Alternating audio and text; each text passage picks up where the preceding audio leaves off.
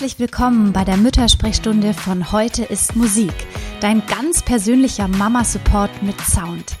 Ich bin Laura, Mutter von drei Kindern und ich habe ein großes Herz, aber schwache Nerven. Zusammen machen wir uns das Leben mit Kindern leichter, denn wo eine Mama alleine ist, sind viele Mamas schon ein ganzes Team.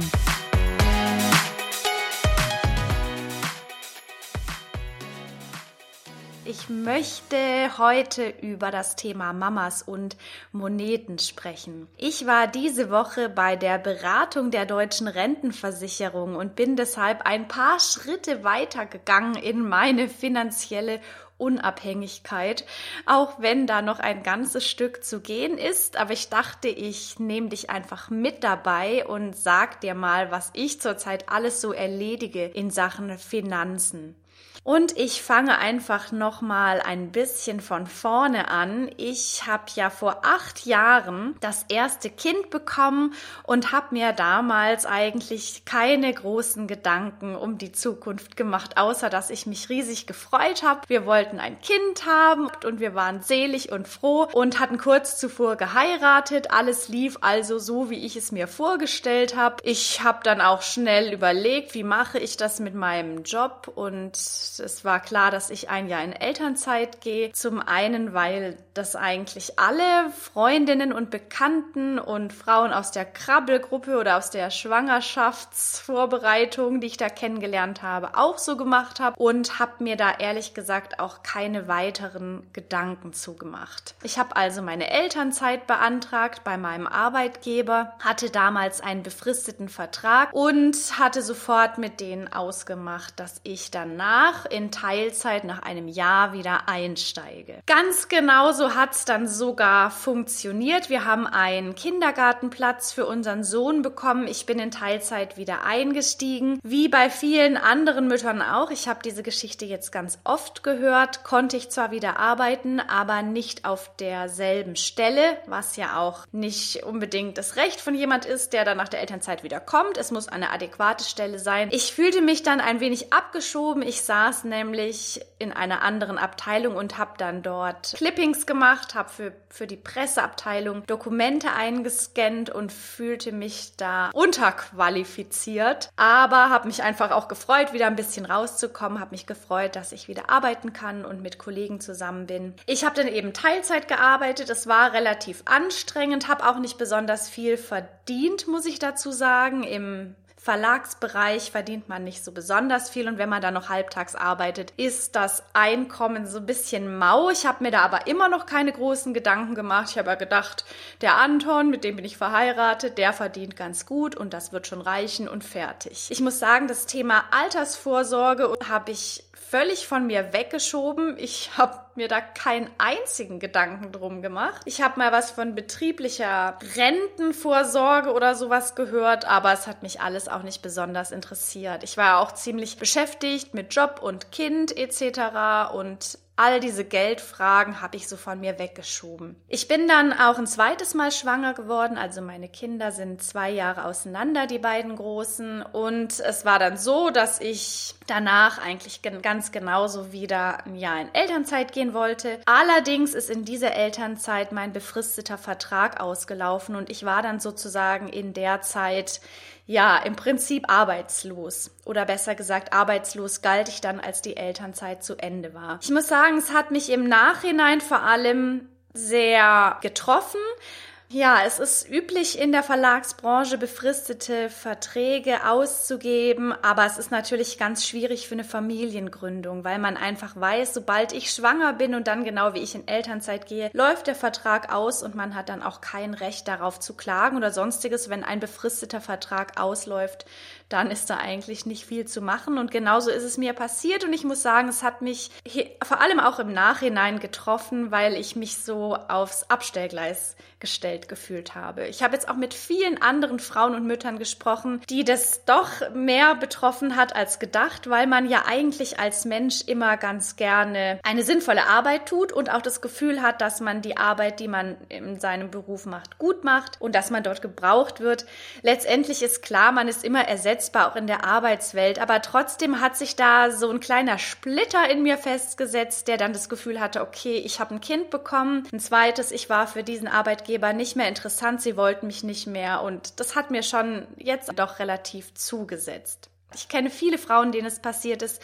Und ich kann immer nur sagen, es lag nicht an der Qualifikation. Ich selber habe natürlich gedacht, ich war vielleicht nicht gut genug. Ich kenne aber genug Frauen, die einen mega Job gemacht haben. Zum Beispiel eine Kollegin im Marketing, die ich immer bewundert habe für ihre tolle Arbeit. Der ist ganz genau das Gleiche passiert. Und solche Geschichten gibt es eben viele. Das bedeutet, und das ist, möchte ich nicht unbedingt pauschalisieren. Ich denke, es gibt äh, genug andere Arbeitgeber bei denen oder Arbeitgeberinnen, bei denen das ganz anders läuft und hoffentlich auch viele Mütter, die ganz andere Erfahrungen gemacht haben. Aber es ist doch wirklich immer noch leider ein großes Risiko als Frau, ein Kind zu bekommen, was den Job betrifft, weil einfach immer die Frauen in Elternzeit gehen. Und ich glaube, ein Ziel für uns alle, auch wenn es in ferner Zukunft liegt, muss es sein, dass es total egal ist, ob ich eine Frau oder einen Mann einstelle, weil das Risiko gleich groß ist, dass dieser Mann oder diese Frau Eltern werden und dann einfach eine Zeit lang im Beruf fehlen, weil sich jemand um das kleine Kind kümmern muss, weil Eltern in Elternzeit gehen.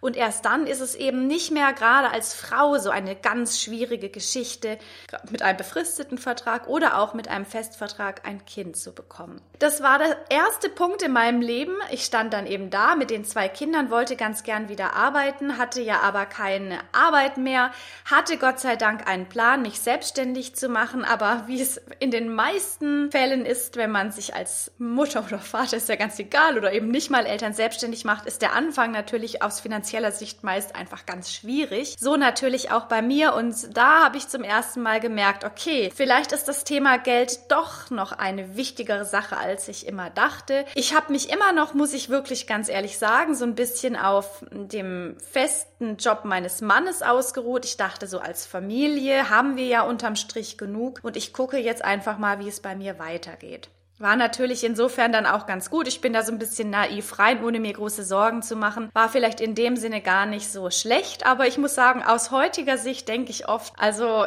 da war ich irgendwie ganz schön naiv. Es war dann so, dass ich dann selbstständig war als Texterin oder das bin ich ja auch immer noch und mittlerweile, das ist jetzt schon fünf Jahre her, läuft es auch gut. Ich kann davon leben, arbeite allerdings immer noch in Teilzeit.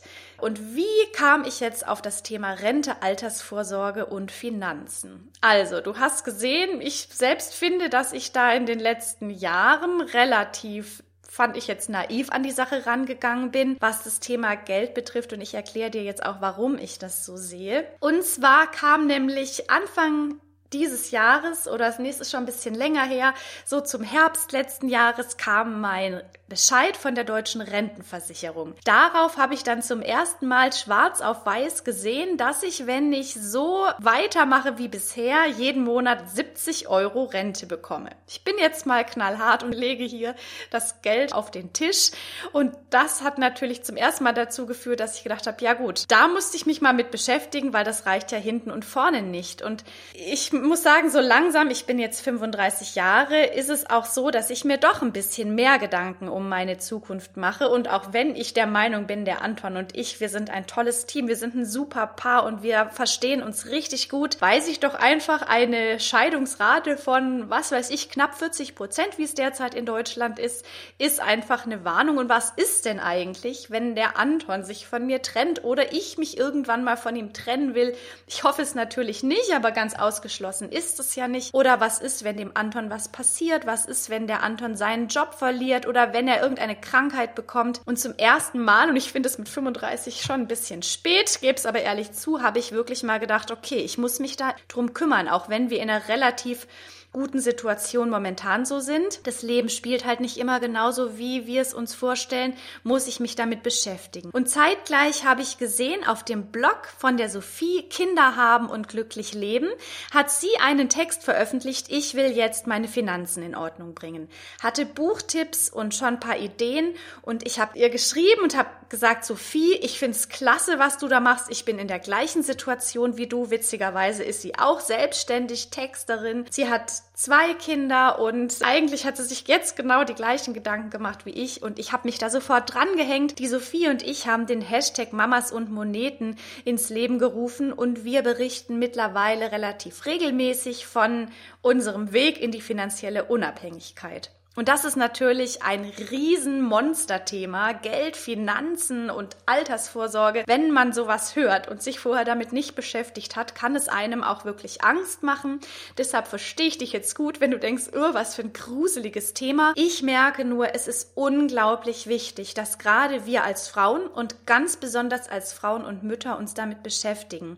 Das Problem ist nämlich dieses. Wie, es ist immer noch so, dass wir Frauen meist in Elternzeit gehen, dass wir beruflich uns einschränken, dass wir weniger arbeiten, dass viele Mütter auch eine ganze Zeit lang gar nicht arbeiten. Es ist ja auch immer eine Frage der Organisation und tatsächlich irgendjemand muss sich um die Kinder kümmern. Dann ist es ja oft so, man möchte stillen oder man möchte das erste Jahr sehr eng mit seinem Baby sein. Es ist dann die Frau, die in Elternzeit geht, die dann eventuell genau wie ich allerhöchstens in Teilzeit einsteigt, etc. Das ist nicht immer der Fall, aber in meinem Umkreis sind es die meisten, in meinem Kontakt auf dem Blog und über Instagram sind es sehr viele. Und darum ist es ganz besonders wichtig, dass wir uns um die Altersvorsorge kümmern. Das ist auch ganz wichtig, ganz besonders wichtig. Und es gibt auch gute Wege, sich darum zu kümmern, wenn du zum Beispiel gerade gar nicht berufstätig bist oder wenn du auch wenig Geld hast. Das ist alles nicht das Problem, um das Ding anzugehen. Ich habe das gestern schon in meinem Post geschrieben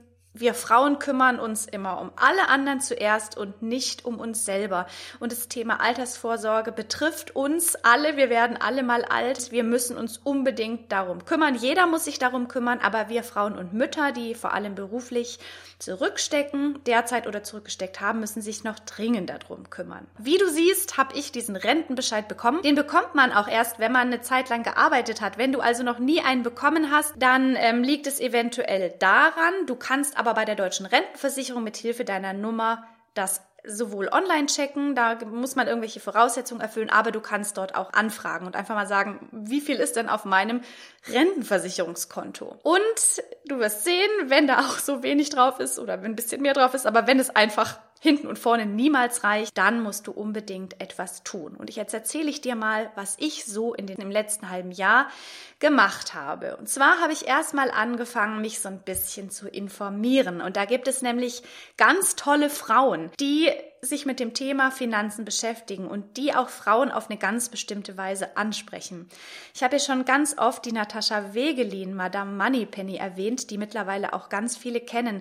Und die war mal in einer bisschen ähnlichen Situation, hatte so gar keinen richtigen Überblick über Finanzen, hatte Versicherungsverträge abgeschlossen, die sie nicht verstanden hat und hat gedacht, ich muss mich mal drum kümmern und ich möchte eine Ansprache, die anders ist als in diesen Finanzmagazinen. Also ich möchte eine Ansprache, die mich als Frau irgendwie besser besser mitnimmt. Und weil sie das nicht so richtig gefunden hat, hat sie das einfach selber gemacht, hat mittlerweile ein richtig tolles Buch geschrieben, das wirklich jede Frau verstehen kann. Es ist super geschrieben, es ist leicht verständlich, sie führt auf eine ganz nette Art und Weise in Form einer Geschichte ein in die ganze Finanzthematik und fängt auch wirklich von vorne an, auch wenn du noch nie was von Aktiendepots gehört hast, dich noch nie mit Versicherung und Altersvorsorge beschäftigt hast.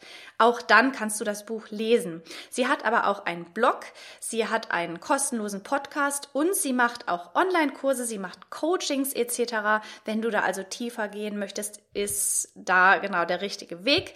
Es gibt auch die Geldfrau, die Dani Partum, die auch hier bei uns auf dem Kanal schon mal live zu Gast war. Die kannst du hier auch auf Instagram finden. Und die beiden Frauen empfehle ich dir mal grundsätzlich bei denen im Internet vorbeizuschauen, die eventuell das Buch von der Natascha zu besorgen, die Podcasts anzuhören und mal so den Einstieg zu machen in diese Finanzwelt. Und wie gesagt, die holen dich echt von vorne ab. Du musst da keine Vorkenntnisse haben. Und ich habe auch relativ viel verstanden, einfach mit Hilfe von diesen beiden tollen Frauen, die sich richtig gut auskennen. Was habe ich denn noch gemacht, außer mal in das Finanzthema ganz langsam Stück für Stück einzusteigen? Ich habe gedacht, okay, ich fange mal an mit dieser deutschen Rentenversicherung. Irgend so ein komischer Verein, der mir irgendwelche Zettel schreibt, da gibt's irgendeine Versicherungsnummer. Und ähm, jetzt schreibt gerade eine, wärst du so lieb, die Infos dazu mal aufzuschreiben? Ja, du kannst auf meinem Blog schauen, der heißt heuteistmusik.de.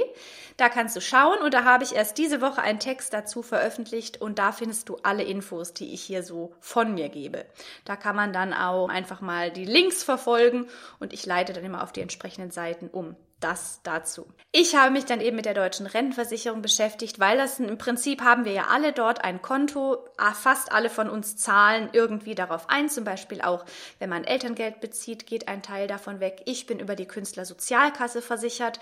Die bezahlt dann die deutsche Rentenversicherung ein. Und man kann sich davon befreien lassen, machen aber die wenigsten. Das erklärt übrigens auch nochmal die Natascha Wegelin. Aber ich gehe mal davon aus, dass wir alle da ein Konto haben. Auch vor allem, wenn du irgendwo angestellt bist, dann geht davon eben Geld in, auf dein Konto der deutschen Rentenversicherung und die Höhe ist natürlich abhängig davon, wie viel du arbeitest. Ich habe eben, wie gesagt, nach dem Studium erstmal ein Volontariat gemacht, habe schon mit 27, was relativ früh heutzutage ist, ein Kind bekommen, habe dementsprechend noch nicht viel gearbeitet, habe nicht viel verdient. Das ist natürlich auch nochmal, hängt natürlich auch von dem Verdienst ab und deshalb sieht es bei mir mit dem Konto der deutschen Rentenversicherung super mau aus und selbst hätte ich schon länger gearbeitet und würde einigermaßen gut verdienen, kann man eigentlich eigentlich heute sagen, dass allein diese Rente uns später nicht mehr reichen wird. Also habe ich mich damit beschäftigt und das Gute ist, es gibt von der deutschen Rentenversicherung eine Seite, die auch, finde ich, ganz gut gemacht ist.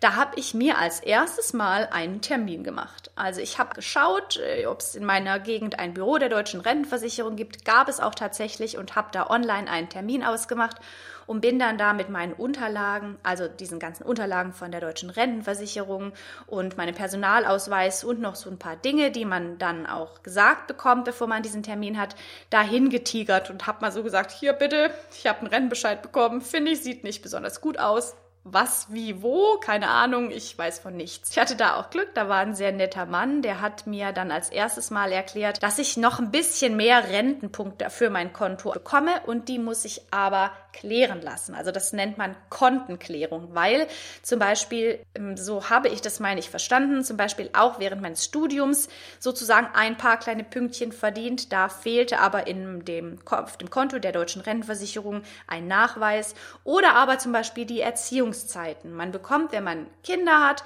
und für die zu Hause ist, in Elternzeit geht, Punkte auf dem Rentenkonto für die Erziehungszeiten, aber das muss erstmal geklärt werden. Und das ist, was ich natürlich bisher noch nie gemacht habe. Ich wusste bisher das auch gar nicht so richtig. Brauchst jetzt aber keinen Stress machen, weil das kann man, diese Klärung kann man im Prinzip machen, bis man in Rente geht. Ich wollte das Ganze jetzt aber einfach mal klären, um zu wissen, okay, wie sieht denn mein Betrag nach dieser Kontenklärung aus? Was kann ich denn dann tun, um da vorzusorgen? Ich habe dann als nächstes, und das ist vielleicht so ein bisschen die Sache, was ich noch nicht so ganz verstehe, dieser Mann bei der deutschen Rentenversicherung hat mir dann gesagt, dein nächster Schritt ist jetzt, zu deinem zuständigen Bürgerbüro zu gehen oder besser gesagt da anzurufen und zu sagen, ich möchte einen Termin für die Kontenklärung. Und das solltest du jetzt unbedingt machen. Und dafür muss man, glaube ich, nicht als allererstes diesen Termin machen bei der Rentenversicherung, wie ich es gemacht habe, sondern im Prinzip kannst du einfach mal bei dir im Rathaus oder im Bürgeramt, was da bei dir als nächstes ist, anrufen und sagen, ich möchte einen Termin auf, für die Kontenklärung.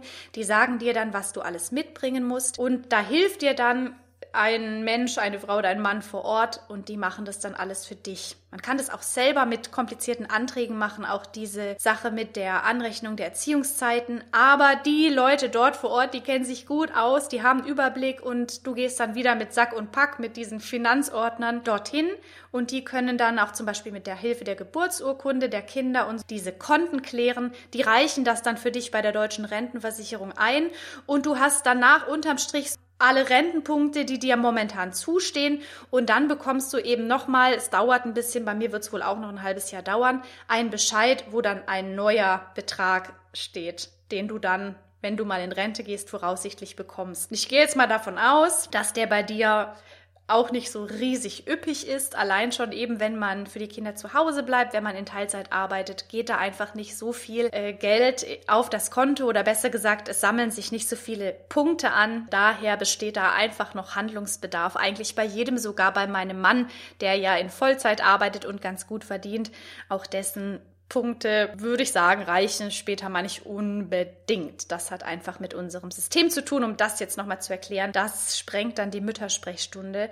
Aber im Prinzip ist die deutsche Rentenversicherung und unser ganzes soziales System eine super tolle Sache. Aber leider ist da in der Vergangenheit viel passiert, sodass äh, die Regierung ja auch die Menschen dazu aufgefordert hat, mehr privat vorzusorgen. Also das ist natürlich jetzt immer so ein Ding und leider bröckelt da dieses äh, Versicherungssystem. Natürlich auch bedingt dadurch, dass dass es zu wenige junge Menschen gibt. Aber wie gesagt, das äh, sprengt jetzt die Müttersprechstunde und deshalb mache ich jetzt mal lieber weiter. Habe ich jetzt eben mein Konto klären lassen, möchte ich dir unbedingt ans Herz legen. Ist wie gesagt ein Anruf und die Leute helfen dir da weiter.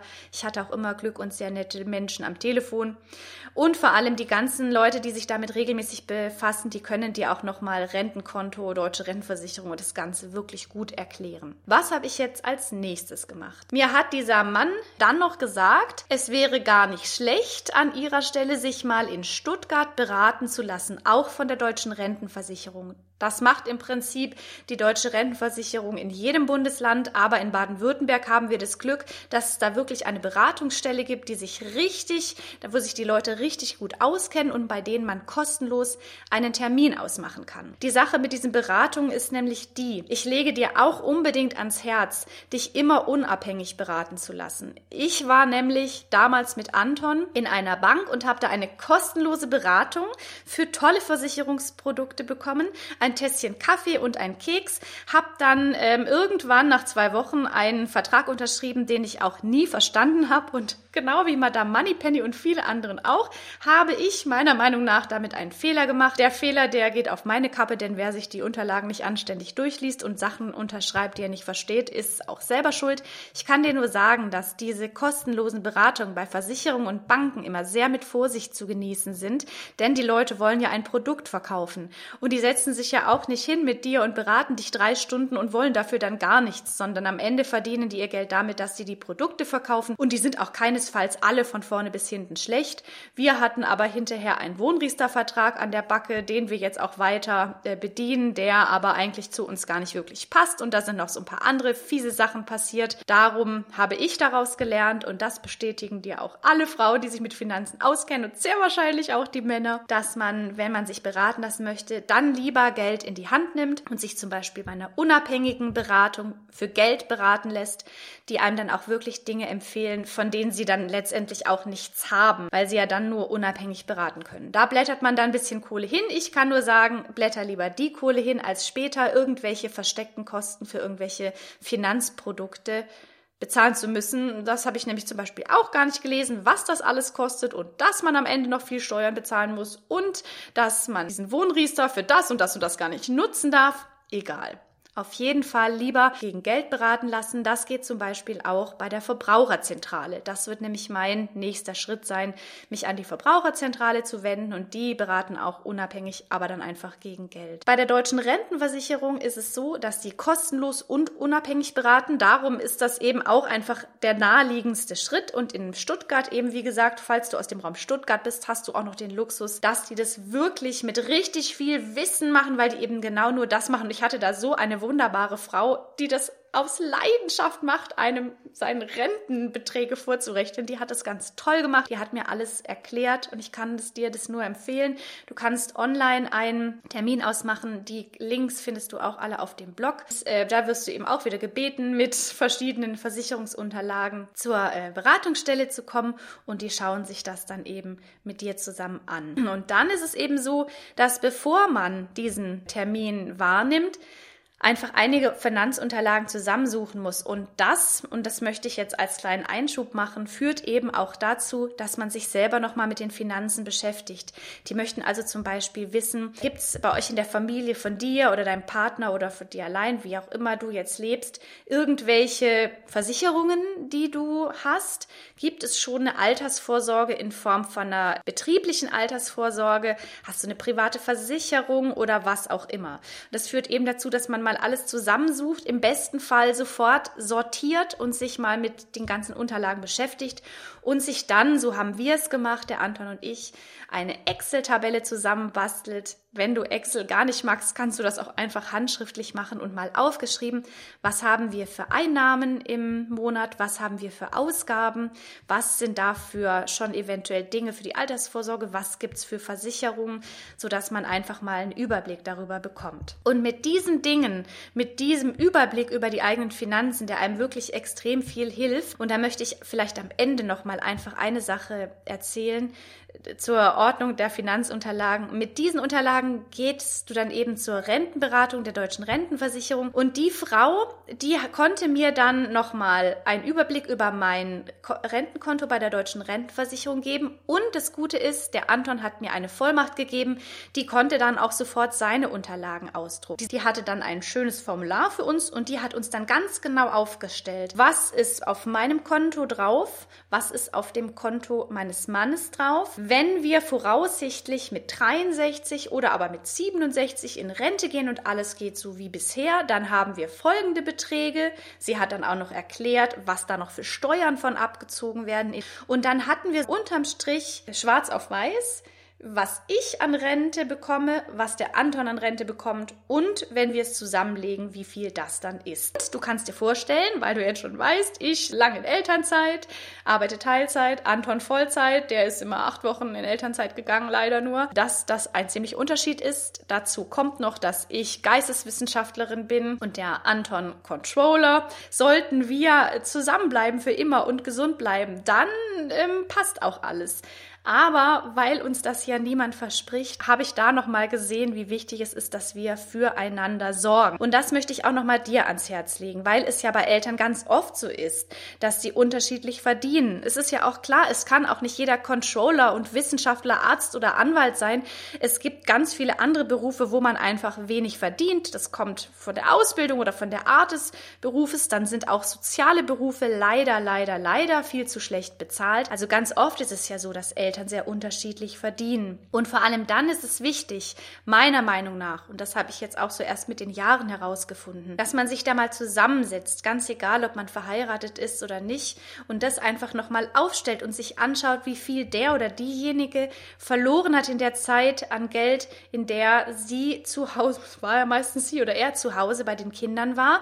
Und dann könnte man gemeinsam überlegen, wie man denjenigen dafür ausgleicht. Ich hatte hier mal die Nina Strassner zu Besuch besucht, die ist Juristin und die hat zum Beispiel vorgeschlagen, es gibt eine Möglichkeit, einen Vertrag zu machen, also einen notariellen Vertrag, dass im Falle einer Trennung oder überhaupt das auch nicht nur im Fall einer Trennung, sondern für denjenigen, der Einbußen hat wegen der Kinderbetreuung, einfach vorgesorgt wird in welcher Form es auch immer. Ob es ein ganz stinknormales Konto ist, auf das gewisses Geld fließt, oder aber ob man in ein privates Anlageprodukt vorsorgt oder wie ich es eben derzeit mache, ein Depotkonto habe und da in sogenannte ETFs investiere. Das ist jetzt nochmal ein anderes Thema, das wir mal bei Gelegenheit besprechen können und was eigentlich die Madame Moneypenny am allerbesten erklärt, was das genau ist.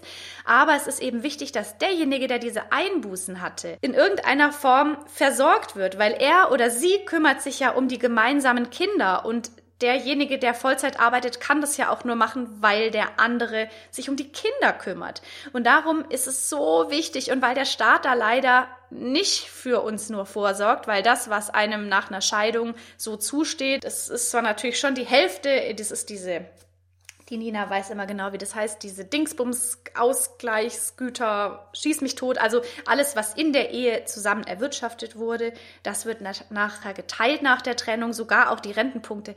Aber es ist meist immer noch zu wenig. Und vor allem gibt es ja danach eine Zukunft desjenigen, der viel weniger verdient hat, der dann einfach für sich selber klarkommen muss, komplett alleine und eventuell immer nur Teilzeit gearbeitet hat oder im schlimmsten Fall gar nicht. Und darum ist es unheimlich wichtig, sowohl für Verhalten Verheiratete.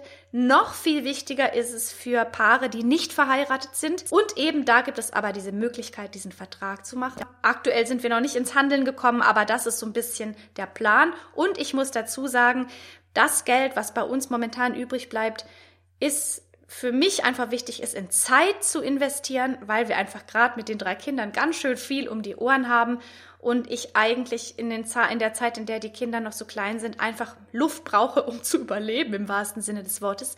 Aber langfristig werden wir eben auf jeden Fall alle beide was für die Altersvorsorge tun. Und ich werde auch dafür sorgen, dass der Anton und ich mich da in irgendeiner Form ausgleichen dafür, dass ich ja relativ viel finanzielle Einbußen hatte.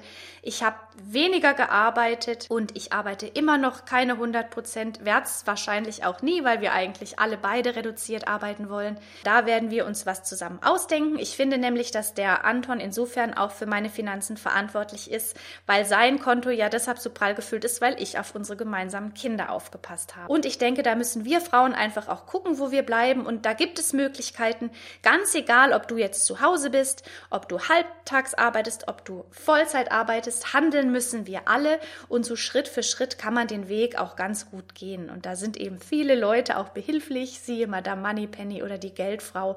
Oder aber, indem wir hier einfach unsere Erfahrungen teilen. Wichtig ist einfach nur, dass du die Sache angehst. Geld ist nicht der Garant fürs Glück, aber ohne Geld hat man einfach so viele Sorgen und Probleme. Und ich denke, da müssen wir uns einfach alle drum kümmern. Und jetzt möchte ich aber zum Abschluss noch vorlesen, was hier ein paar Mamas geschrieben haben. Eventuell kann ich noch Fragen beantworten. Ähm, Finde ich auch alles wichtig und gut, aber ich denke, dass viele Familien wenig Geld übrig haben werden, gerade in der Elternzeit. Aber das ist wieder ein anderes Thema. Ja, Anna, da hast du total recht mit und auch gut, dass du es nochmal ansprichst. Es ist natürlich immer die Frage, wie wichtig einem gewisse Dinge sind. Wenn natürlich eine Familie einfach grundsätzlich kaum Geld hat, vielleicht auch Elternteile arbeitslos sind und sie gar nicht wissen, wie sie überhaupt das Essen bezahlen sollen, dann ist es natürlich fast unmöglich, sich Geld zur Seite zu legen für die Altersvorsorge. Das ist natürlich eine ganz krasse Geschichte. Im Übrigen sagt auch die Madame Moneypenny, das allererste Ziel ist immer, Schulden, die zurzeit da sind, abzuarbeiten. Damit sind jetzt nicht Schulden gemeint für eine Immobilie, die man vielleicht sowieso langfristig abbezahlt, sondern Schulden für ein Auto oder wenn man irgendwelchen Privatleuten Geld schuldet oder wenn man sich Sachen auf Pump gekauft hat. Das ist sowieso mal das Allerwichtigste und natürlich auch versuchen, solche Dinge erst gar nicht auf Pump zu kaufen. Und dann ist aber, sagen wir mal, Anna, wenn es darum geht, dass es Familien sind, die jetzt nicht, nicht viel Geld haben, aber die doch noch einen gewissen Lebensstandard haben, muss man natürlich sich auch immer fragen, was ist mir wichtig? Dass wir alle zusammen in Urlaub gehen, dass wir Klamotten kaufen, dass die Kinder super coole Sachen haben oder viel Spielzeug oder was, oder dass wir was für die Altersvorsorge zurücklegen. Und das ist nichts, was ich hier in irgendeiner Form beurteilen möchte.